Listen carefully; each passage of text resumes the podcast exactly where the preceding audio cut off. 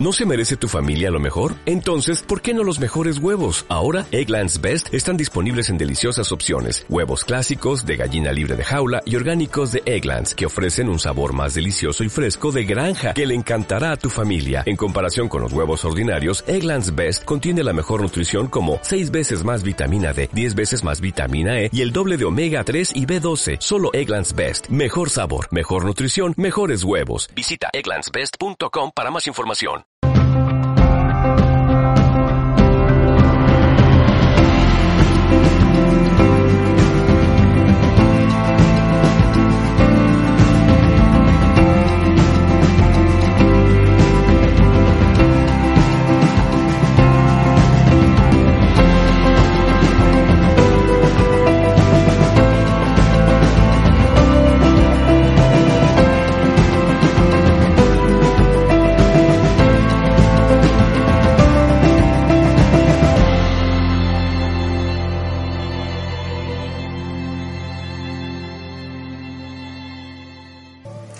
A diario tenemos miles de pensamientos y emociones desde que nos levantamos hasta que nos acostamos.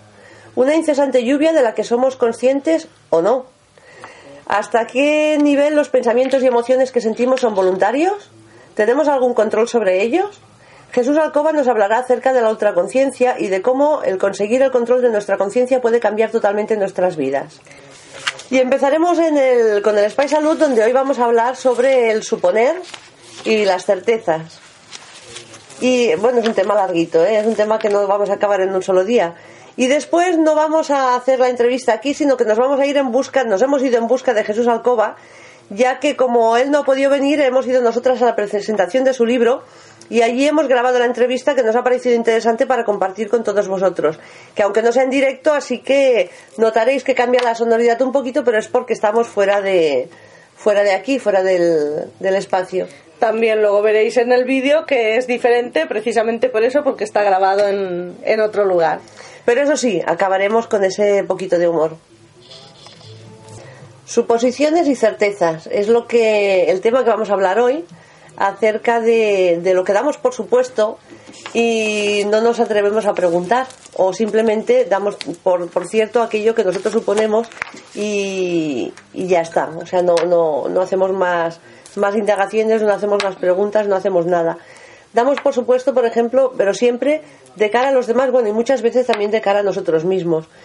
Damos por supuesto, por ejemplo, lo que los demás piensan. O sea, yo estoy hablando con alguien y ya doy por supuesto que lo que piensa la otra persona tiene que ser lo mismo que, que pienso yo. Y entonces ya, a partir de ahí, pues yo voy haciendo mis gestiones, voy, voy haciendo mi conversación, voy haciendo mis deducciones y luego llegan los malos entendidos. Porque, ¿cómo puede ser que la otra persona no piense así?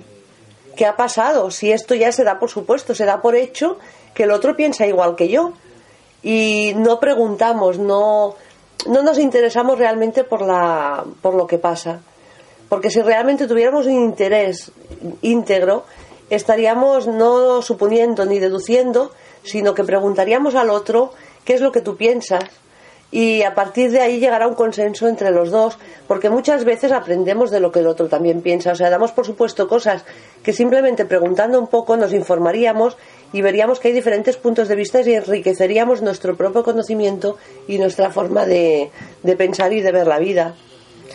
Y yo creo que damos por supuesto muchas cosas porque tenemos un barullo mental que no somos capaces de callar eh, la cabeza. Y a todos nos ha pasado de estar hablando otra persona y estar pensando ya lo que le quieres contestar.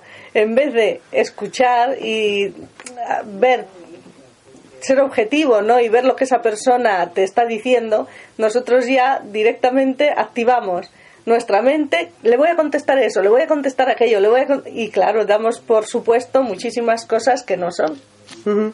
También uh, es una forma de prepotencia, del creerme el centro del universo y de que lo que yo pienso y lo que yo siento es lo que se supone que debe pensar y sentir todo el mundo. Pero es una prepotencia inconsciente muchas claro, veces. Claro, lo que pasa es que, claro, sobre todo cuando nos encontramos con personas de otros países, otras culturas, ahí es donde se nos desmonta todo ese, todo ese universo que gira alrededor nuestro y nos damos cuenta de que realmente hay muchísimas más formas de pensar, hay muchísimas más formas de sentir que no tienen nada que ver con la nuestra y que ahí es donde tenemos que empezar a respetar y a tolerar porque, porque no somos el centro del universo, sino que cada uno es el centro en sí mismo y que todos somos parte de lo mismo.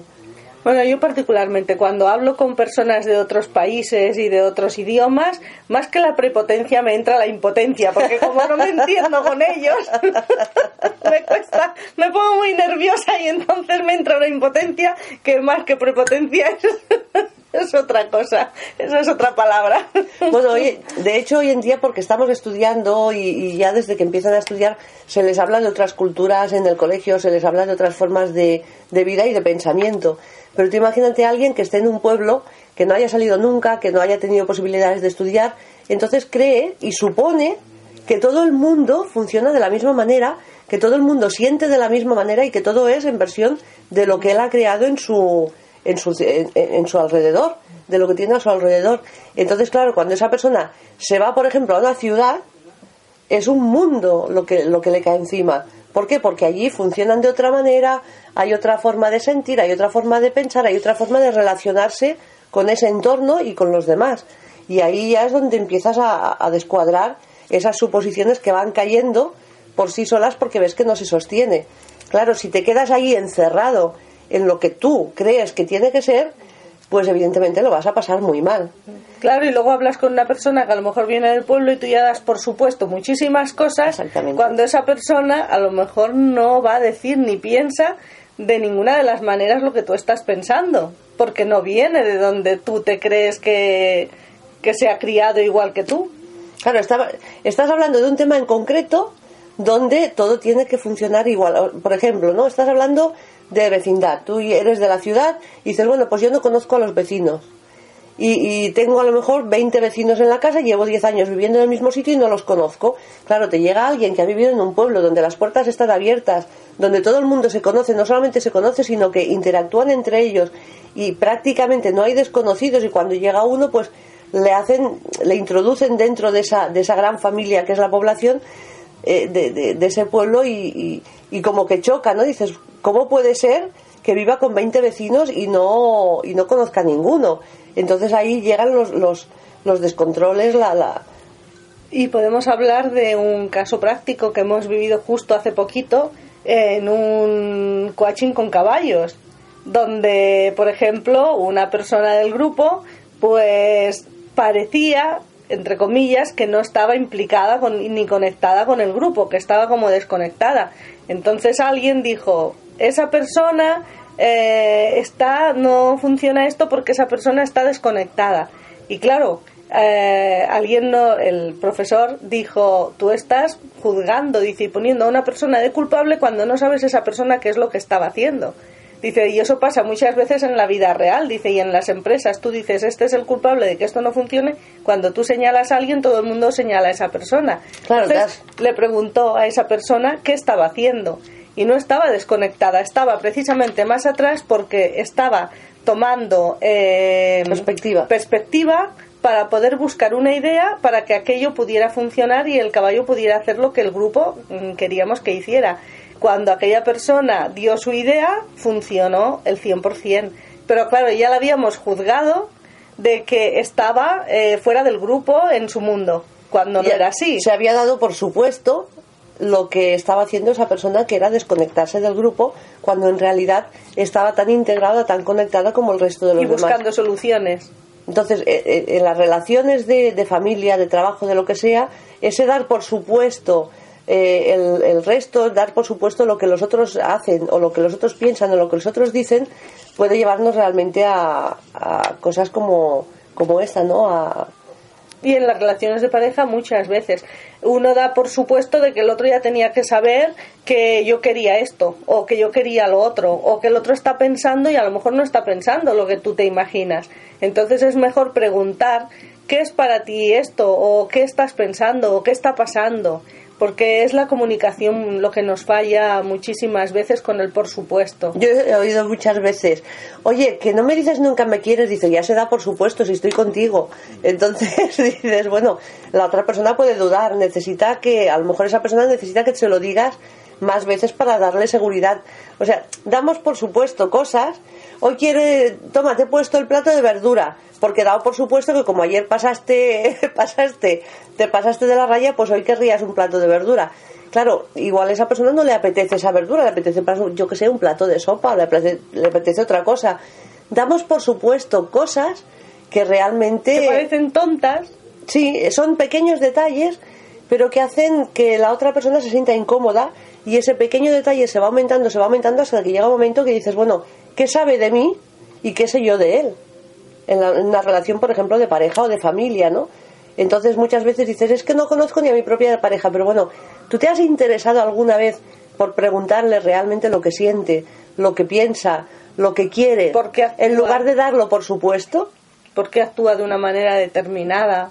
Exacto, porque, pero es por eso, insisto en, el, en el suposiciones de lo que es nuestra verdad, que creemos que debe ser la de los demás, y no hay otra opción. O sea, el otro ya se da por supuesto que piensa, siente y vive y, hace lo que, lo que se supone que debe hacer.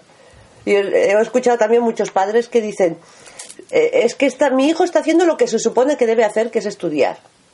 A ver, tú has dado por supuesto que el niño tiene que estudiar, pero le has preguntado sobre sus necesidades, le has preguntado sobre, sobre sus inquietudes, si realmente lo que está estudiando es lo que él quiere estudiar.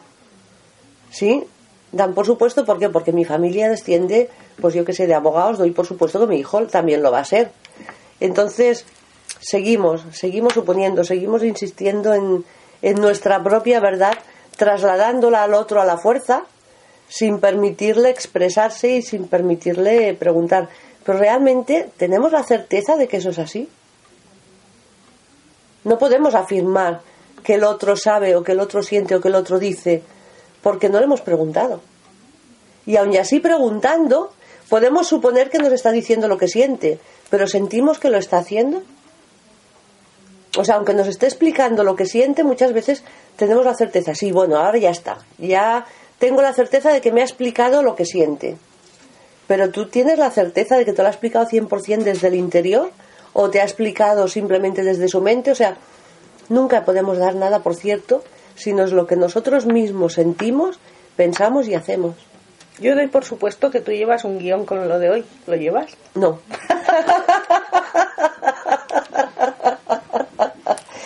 se supone, llevo puntos, pero ni siquiera los estoy siguiendo.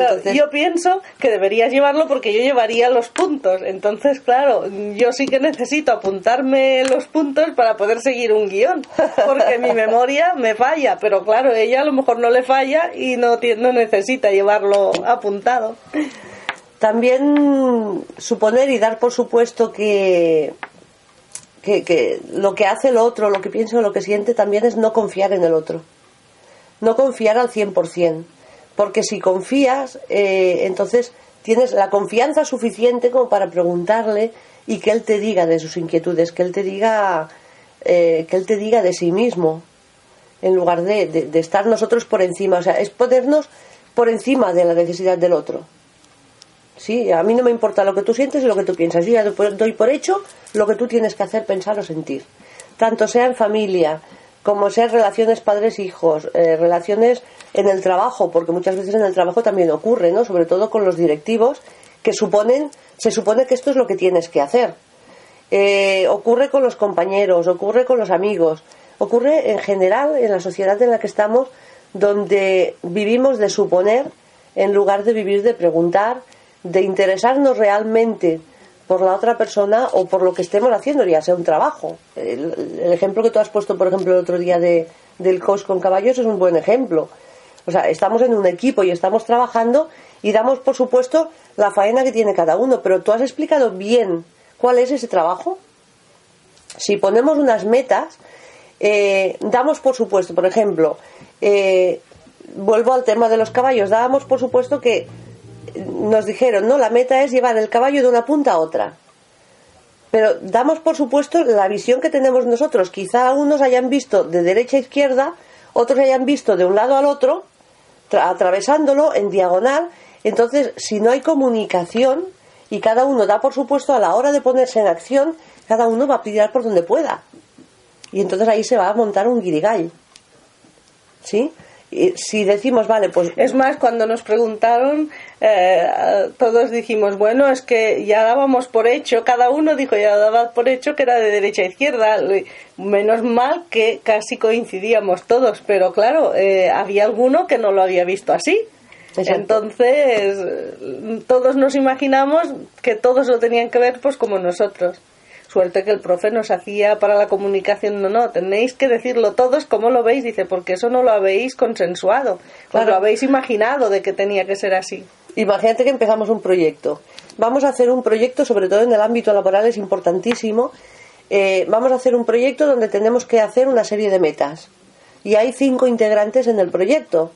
Entonces, se tiene que definir cada uno cuál es el trabajo que debe hacer y que debe elaborar y no dar por supuesto que el otro lo sabe, sino que explicárselo, preguntarle si lo ha entendido o qué es lo que ha entendido, porque quizá lo que haya entendido no es lo que nosotros queríamos, queríamos transmitir.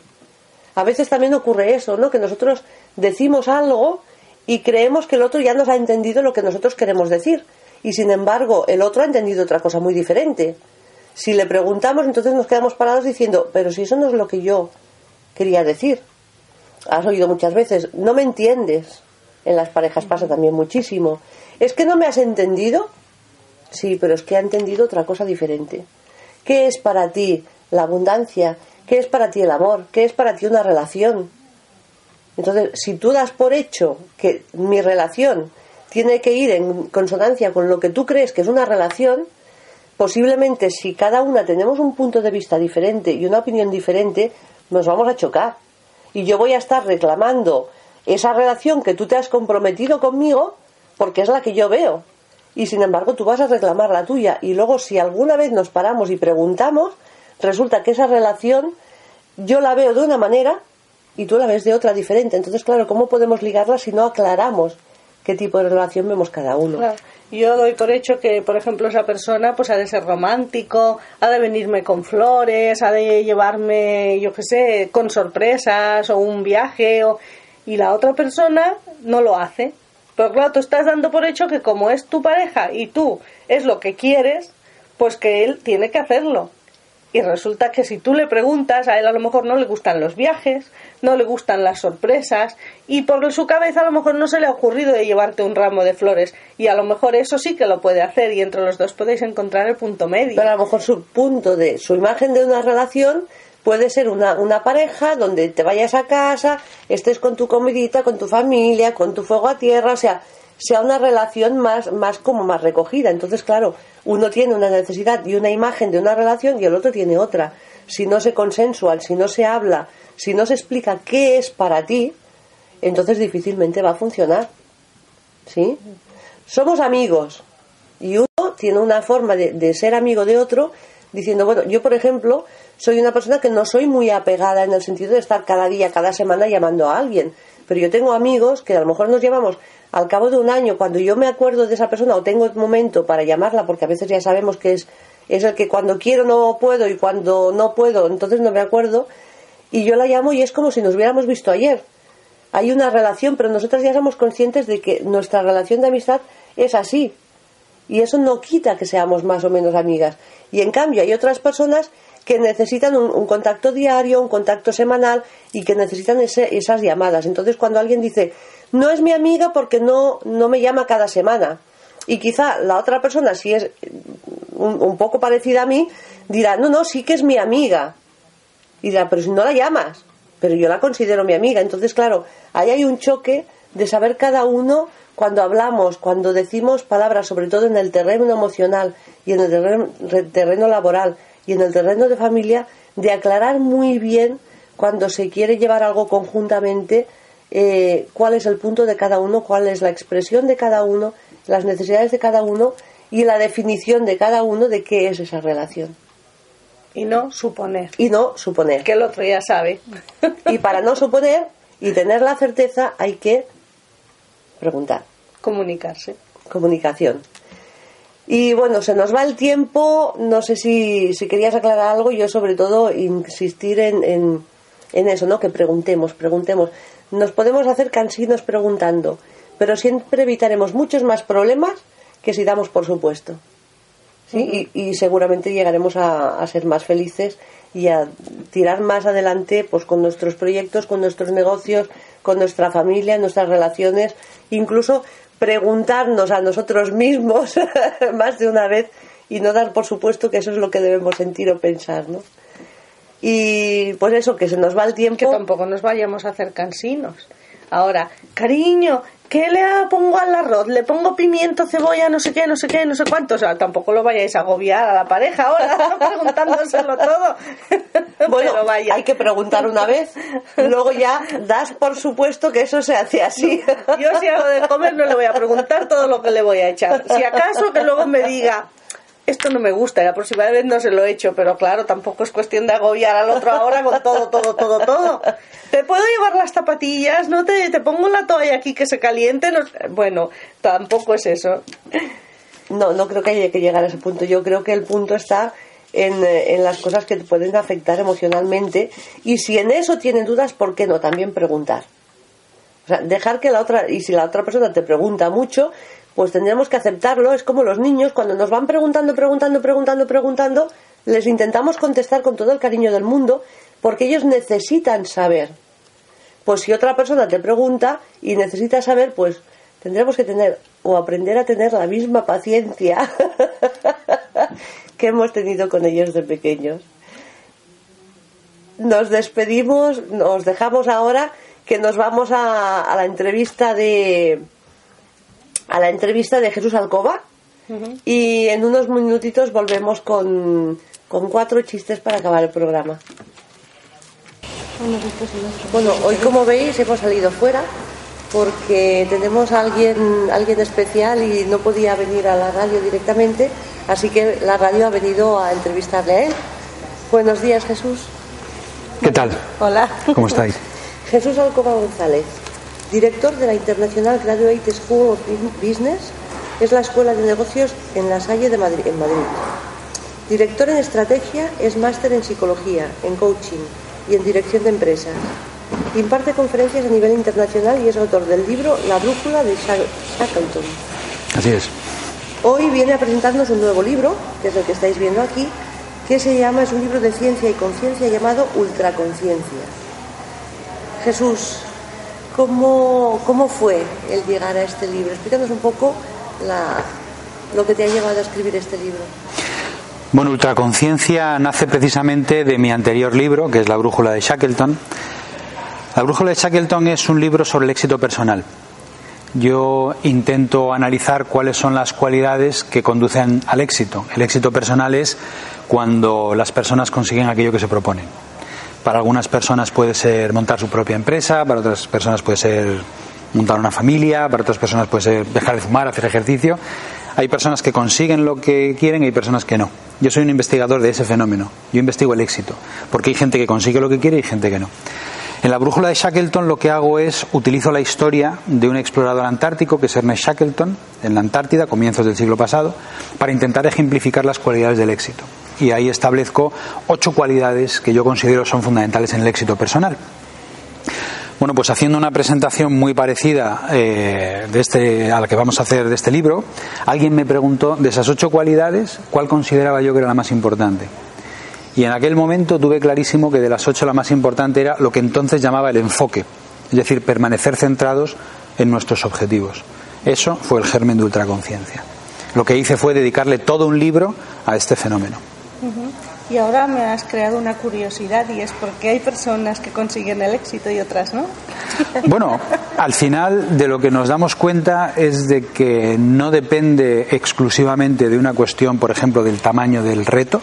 Hay gente que consigue cosas muy grandes y gente que no consigue cosas muy pequeñas no consiste necesariamente en un tema de recursos, de recursos financieros, de recursos eh, de otro tipo. Tampoco consiste necesariamente en un tema de conocimiento, de saber muchas cosas. Consiste más bien en un tema de tener una serie de cualidades, una serie de habilidades. Una de ellas es la ultraconciencia y hay muchas otras. Por ejemplo, la resiliencia, la capacidad de resistir los impactos de, la vida, los acontecimientos adversos que nos ocurren la capacidad de tener un rumbo, de saber a dónde vamos, porque, como dice el dicho, siempre soplan mal los vientos para el que no sabe dónde va. Claro, si no sabemos dónde vamos es muy difícil que lleguemos, casi por definición. ¿no? Es decir, hay una serie de, de, cualidades y habilidades que tiene la gente que consigue lo que quiere. Estas ocho cualidades son las que están en la brújula de Shackleton y para mí la más importante es ultraconciencia y por eso le dediqué un libro entero. Qué bueno. O sea que de ahí surgió el nuevo libro. Eso es, eso es.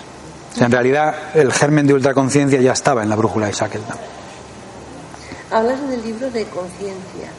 ¿Qué es realmente la conciencia? Porque hay mucha divagación sobre lo que es la conciencia, la conciencia, o sea, Sí. es como que, que hay un- una mezcla ahí que no, no, no se es. aclara muy bien qué es la conciencia. Bueno, uno de los objetivos del proyecto del libro Ultraconciencia era precisamente esto, intentar clarificar qué es la conciencia, porque efectivamente depende de dónde leas y de a quién consultes, hay opiniones casi casi para todos los gustos. La conciencia es un fenómeno absolutamente cotidiano. La conciencia es lo que nos acompaña en cada momento. La, la- conciencia es ese lienzo, yo me gusta llamarlo así, es un lienzo por el cual van pasando a lo largo del día pensamientos, sensaciones, emociones, es eso que está en nuestro interior, en nuestra interioridad, donde se van reflejando pues, lo que pensamos, lo que sentimos, eh, las sensaciones que percibimos del interior de nosotros mismos, las sensaciones que percibimos del exterior. Calculamos que el flujo de conciencia cambia aproximadamente 4.000 veces al día. Es decir, estamos pensando en algo, de repente suena un mensaje en el móvil, el flujo de conciencia se dirige hacia el móvil, eh, un minuto más tarde estamos pensando en lo que vamos a hacer el fin de semana, el flujo de conciencia cambia de nuevo, en ese momento estamos caminando y sentimos que el zapato nos aprieta, el flujo de conciencia va ahí, es decir, el flujo de conciencia va cambiando constantemente entre sensaciones, emociones, pensamientos y cambia muy rápido, de hecho cambia cada 15-20 segundos, el flujo de conciencia está cambiando. A mí me interesa mucho reflexionar sobre si nosotros realmente estamos poniendo en ese lienzo lo que realmente importa, lo que es importante para nosotros. Eso iba a preguntar, porque dentro de todas esas cuatro mil veces, ¿cuántas somos conscientes? Porque lo hacemos todo como automático ¿Cuántas e inconsciente. Plena atención ahí. Eso es. Yo pienso que no tantas como necesitaríamos para llegar a donde queremos ir. Demasiado a menudo estos, yo los llamo así, estos, estos zombies que hay a nuestro alrededor, los llamo zombies porque son, al fin y al cabo, son criaturas, eh, metafóricamente hablando, que luchan por atrapar nuestra conciencia. Y, que realmente no nos damos cuenta, pero somos atrapados constantemente por ese tipo de influencias, ¿no? Mm, qué sé yo, eh, anuncios en la televisión, mensajes en redes sociales, mensajes de texto, eh, nuestros propios pensamientos a veces que nos, nos, nos perturban, nos bloquean y son como, yo los llamo así, los llamo como zombies que, que intentan atrapar nuestra conciencia. Absolutamente. Con lo cual, una de las preguntas más importantes que yo creo que un ser humano se puede hacer a sí mismo es la siguiente. ¿Yo ahora mismo en qué estoy? Es decir, ¿qué es lo que ahora mismo está ocupando mi conciencia? ¿En qué me estoy eh, concentrando yo ahora? Y la segunda pregunta es todavía más importante. ¿Eso en lo que estoy me ayuda? ¿Es útil? ¿Es interesante? ¿Es productivo? ¿Me ayuda a llegar donde quiero ir? ¿O por el contrario estoy pensando cosas que no son útiles, no son interesantes, me bloquean, me perturban, me hacen daño? Porque si es así, lo que tengo que hacer es sacar esas cosas de mi conciencia y meter las cosas que realmente a mí me interesan, las que me ayudan a llegar donde yo quiero ir. ¿Y Cada uno donde quiera. sacan esas cosas de la conciencia? Porque no debe ser tan fácil. Bueno, de hecho por eso decidí escribir un libro sobre ello, porque no es una cosa sencilla. Yo creo que es sencillo de entender, es más difícil ponerlo en la práctica. Ultraconciencia lo que hace es intentar reunir diversas tradiciones que han hablado sobre estos temas, que tradicionalmente se encuentran en libros separados. Yo lo que he intentado hacer es poner todas esas investigaciones, estudios en un solo libro para que cualquier persona pueda acercarse a, a este fenómeno. Claro, sería más fácil si ya de pequeñitos nos enseñaran a hacer eso, sería genial. Absolutamente, sería mucho más fácil. Pero bueno, la ciencia evoluciona al ritmo que evoluciona y por tanto, pues, eh, bueno, conforme vamos teniendo disponibles los conocimientos, los podemos utilizar. Una de las cosas que yo creo que debemos hacer la gente que estamos en el mundo de la ciencia, los científicos, es precisamente esta: intentar divulgar lo más posible lo último que se publica, lo último que se descubre para que esté accesible para todo el mundo. Y esa es otra de las ideas en ultraconciencia, es decir, facilitar a, a, todo el mundo investigaciones internacionales de altísimo nivel que normalmente solo leen los investigadores, solo leen los científicos para sus investigaciones, pero que son, yo creo, muy interesantes y muy necesarias para, para todos nosotros. Nos aclararía muchas dudas si las pudieran compartir. Bueno, eh, la idea de ultraconciencia es precisamente esa. Eso es. Dices en tu libro que quien nombra la luz vive en la luz. ¿A qué se refiere este, esta frase. Esta frase, esta quien, frase. quien nombra la luz vive en la luz y quien nombra la oscuridad vive en la oscuridad. Una de las cosas que sabemos es que las palabras no son simplemente instrumentos para describir la realidad. Las palabras tienen un efecto muy significativo sobre nuestro comportamiento, sobre nuestra vida emocional. Las palabras, al fin y al cabo, moldean lo que somos. Lo que sabemos es que el uso de unas palabras u otras es muy importante. Las personas que están constantemente utilizando palabras, podríamos decir, de corte negativo, se acercan a eso que yo llamo vivir en la oscuridad. Cuando te encuentras con alguien en la vida que todo lo describe como una crisis, como un problema, como un engorro, como algo aburrido, como algo pesado, esas palabras germinan en la mente y en el corazón de las personas y hacen que sus estados emocionales varían. Por el contrario, estas personas que tienden a describir la realidad de un, de un modo mucho más positivo, mucho más optimista, esas personas para las cuales todo es emocionante, todo es fascinante, todo es optimista. Tampoco se trata de pintarse una sonrisa cuando, cuando, no, cuando, cuando no te sientes así, pero es verdad que usar unas palabras u otras moldea nuestra conducta y nuestro, nuestras emociones y las de los demás también. Por tanto, si, si, si, si, tuviéramos que introducir algún sesgo, sería un sesgo hacia lo positivo, no hacia lo negativo. Por eso yo digo que quien nombra la luz vive en la luz, vive en un mundo luminoso, porque utiliza palabras que hablan de luz, no palabras que hablan de oscuridad. Insisto, también hemos atravesado una época de mucho, no sé cómo llamarlo, de mucha falsa felicidad, de mucho buenismo, de mucho voy a levantarme por la mañana y voy a pintarme una sonrisa. Bueno, si no te sientes así, a lo mejor no es el momento ni el lugar.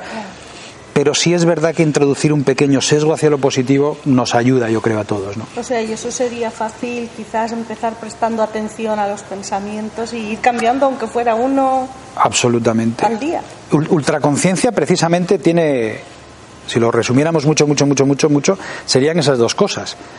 Una es, ¿en qué estoy? Darme cuenta de, de, aquello en lo que estoy, darme cuenta de cómo estoy pensando, darme cuenta de cómo estoy sintiendo. Esa es la primera. Y la segunda es, si eso no es lo que toca, no es lo que conviene, no es lo interesante, intentar alterarlo, intentar cambiarlo para realmente introducir en mi conciencia aquello que me lleva donde quiero ir. En realidad es un pensamiento muy simple apuntalar esas afirmaciones con conocimiento científico, eh, hacer que realmente quede demostrado que eso es así, intentar dar pautas, eso ya es otra cuestión. De ahí el libro. ¿Hasta qué punto Jesús nos puede bloquear un pensamiento? Mi primera respuesta a esa pregunta sería hasta todo punto. No sé si a lo mejor es muy exagerado esto que digo, pero realmente sí, yo creo que los pensamientos hay un este famosísimo cuadro de del grito de, Munch, ¿no? que es un cuadro que le gusta a muchísima gente, a mí también. Tampoco sé muy bien por qué, porque es un cuadro como muy dramático, pero bueno, el caso es que nos gusta, quizá porque compartimos algo de lo que pasa en ese cuadro, ¿no? Y cuando él lo pinta, él dice que esto tiene su origen en un sentimiento que él tiene cuando va caminando con unos amigos por un fiordo y de repente él siente algo como muy tremendo, como muy importante, y dice, dice él, dice, me quedé eh, parado, me quedé quieto, temblando de ansiedad. Es decir, algo lo bloquea, y, y, ese es el sentimiento que da origen al cuadro del grito. ¿no? Yo creo que los pensamientos pueden ser muy bloqueantes, no sé si totalmente, pero muy bloqueantes. Nuestros propios pensamientos a veces nos pueden impedir llegar donde queremos ir. Y de nuevo, lo de antes, o sea, ultraconciencia es darme cuenta de eso, en primer lugar, y en segundo lugar, si no es lo que toca, si no es lo que conviene, ser ultraconsciente significa tener la voluntad y la capacidad de alterarlo. ¿no? O sea que los un bloqueo de pensamientos puede llevar directamente a una crisis de ansiedad. Bueno, dependiendo de los casos, yo creo que cualquier cosa puede funcionar. Un bloqueo del pensamiento puede contribuir a una crisis de ansiedad, una crisis de ansiedad puede contribuir también a un bloqueo del pensamiento. Es decir, los seres humanos, eh, cuando decimos sensaciones, emociones, pensamientos, todo está bastante interrelacionado. ¿no? Pero lo que está claro es que los pensamientos sí, a veces nos boicotean, a veces nos sabotean y hay que tenerlos un poco controlados en ese sentido. ¿no? Hay que luchar por controlarlos. Ya sabemos que eh, nadie nunca es perfecto. ¿no? Pero yo creo que hay que intentarlo. Aprender por lo menos a gestionarlo. Por lo menos aprender, o por lo menos querer y tener la voluntad de, de, de hacernos esas preguntas. ¿no? Yo ahora mismo en qué estoy. ¿Estoy realmente donde tengo que estar? ¿O estoy viendo por, por quinta vez un anuncio que ya he visto otras cuatro o cinco veces y que además es un producto que no me voy a comprar porque no va dirigido a personas como yo, ¿no? Y si estoy ahí, si estoy perdiendo el tiempo con anuncios de la televisión que no me aportan, voy a cambiar. Y si estoy en un pensamiento que me bloquea, voy a cambiar. Y si estoy experimentando una emoción que no me aporta nada, voy a cambiar. Sí, porque nosotros podemos encontrarlos, pero los pensamientos es como que van solos. A veces da la sensación de que tienen vida propia, o sea, a veces da esa sensación. A veces da esa. Siempre digo que mientras estamos vivos podemos cambiar cosas. Y, y- y a la vista está que hay mujeres muy mayores que van a presentaciones de libros, a conferencias, a todas partes, son muy mayores y tienen la voluntad. Nunca es tarde para casi nada. Y hay muchas personas que son ultraconscientes. A mí me gustaría que cada vez Más lo sepan. que cada vez a mí me gustaría que cada vez eh, hubieran más personas ultraconscientes. Yo creo que ultraconciencia al fin y al cabo lanza una pregunta que se parece mucho a esto que tú preguntas, es decir, ¿somos ultraconscientes o no? Y si no lo somos, pues pues deberíamos intentar serlo, pues yo creo que sí. Yo creo que a veces estas personas de las cuales decimos pues que son personas muy capaces, muy productivas o incluso muy inteligentes, yo creo que en el fondo lo que son es ultraconscientes. Es gente que utiliza de modo inteligente, de modo productivo, de modo adecuado el recurso más valioso que, que tenemos, que es nuestra propia conciencia, ¿no? Pienso. La coherencia entre lo que piensas, dices y haces podría ser una manera de ultraconciencia. Bueno, yo creo que una de las maneras de ser ultraconsciente es percibir precisamente esas incoherencias que a veces tenemos entre estos elementos que tú, que tú mencionas, ¿no? Probablemente no es la única vía, pero desde luego es una de ellas. Sí, sí. Y la felicidad, también hablas de la felicidad. ¿Qué es realmente la felicidad? Porque es una palabra cuesta muchísimo definir y cada persona tiene una, una Tiene su propia... su propia definición, su propio Definición. sentido de, de la felicidad. ¿Cómo la describes tú la felicidad? No hace tanto que por fin la ciencia nos dio una definición práctica de la felicidad. Y es una de las cosas que yo también quise reflejar en Ultraconciencia. A mí me gusta definir la felicidad conforme la ciencia hace poco lo ha, lo ha- lo ha definido, lo ha descrito, es la, la frecuencia de emociones positivas. Es decir, es el número de emociones positivas que tú tienes frente a las negativas. Si una persona tiene, hablando así muy andar por casa, tiene al día mm, ocho emociones positivas y dos negativas, casi seguro que todos estaríamos de acuerdo en que esa persona es más feliz que otra persona que tiene ocho emociones negativas y dos positivas, ¿no? Eso es así. Y eso tiene mucho que ver con la conciencia y con ultraconciencia, porque si nosotros luchamos por introducir en nuestra conciencia pensamientos y emociones positivas, eso nos está acercando más hacia la felicidad. Yo creo en la felicidad, en la búsqueda de la felicidad cotidiana. Yo no creo que tenga esto, estos días lo publicaba en redes sociales, no creo que sea muy interesante una vida en la cual solo somos felices durante las vacaciones. Solo somos felices el fin de semana y a ser posible si hace sol. Claro. Claro, claro, a cosas que no dependen de ti. Yo creo que este concepto de que la felicidad es la frecuencia de emociones positivas es un concepto sumamente interesante porque es muy práctico. Es una manera muy, muy sencilla de verlo y muy práctica, ¿no?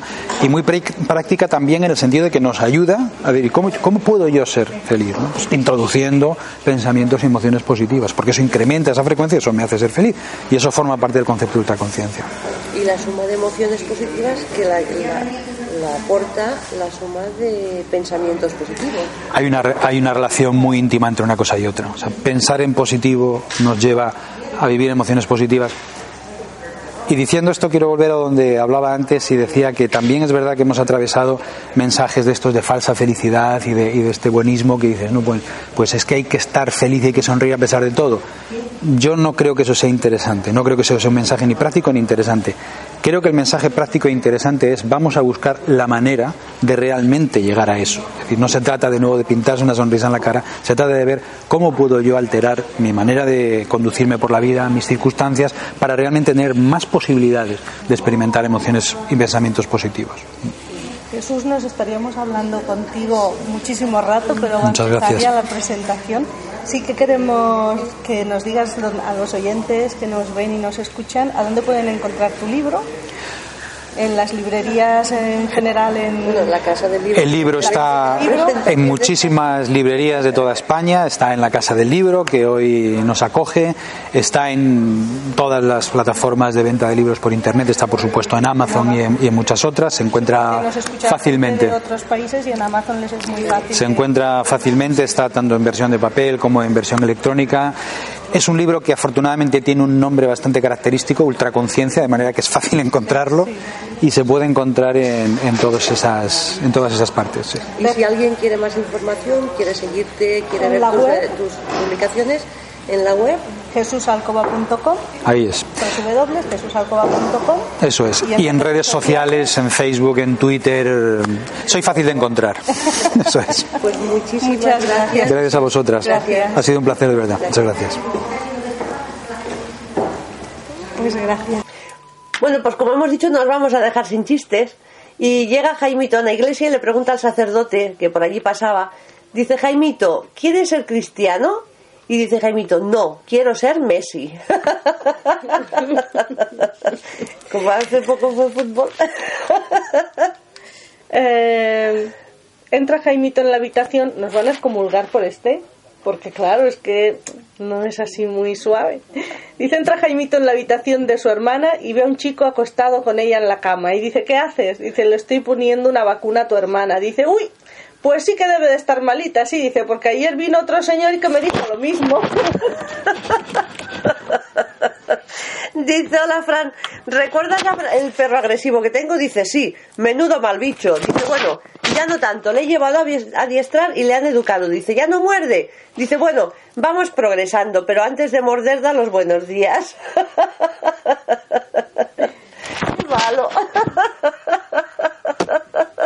¿Algún otro? Dice el uno, el, el loco Adelino entra en una, en una óptica y dice, oiga, ¿me dará unas gafas para leer? Dice, sí, ayer le vendí unas. Dice, es que esas ya me las he leído. ¿Tú has dado por supuesto que será nuevo de chiste? No, ya sé ¿Por que lo repetimos. la otra semana? Bueno, y con esto os dejamos hasta la semana que viene en siempre Y adelante. con la canción de Klein cantada en, en español. Que tengáis Gracias. una buena semana.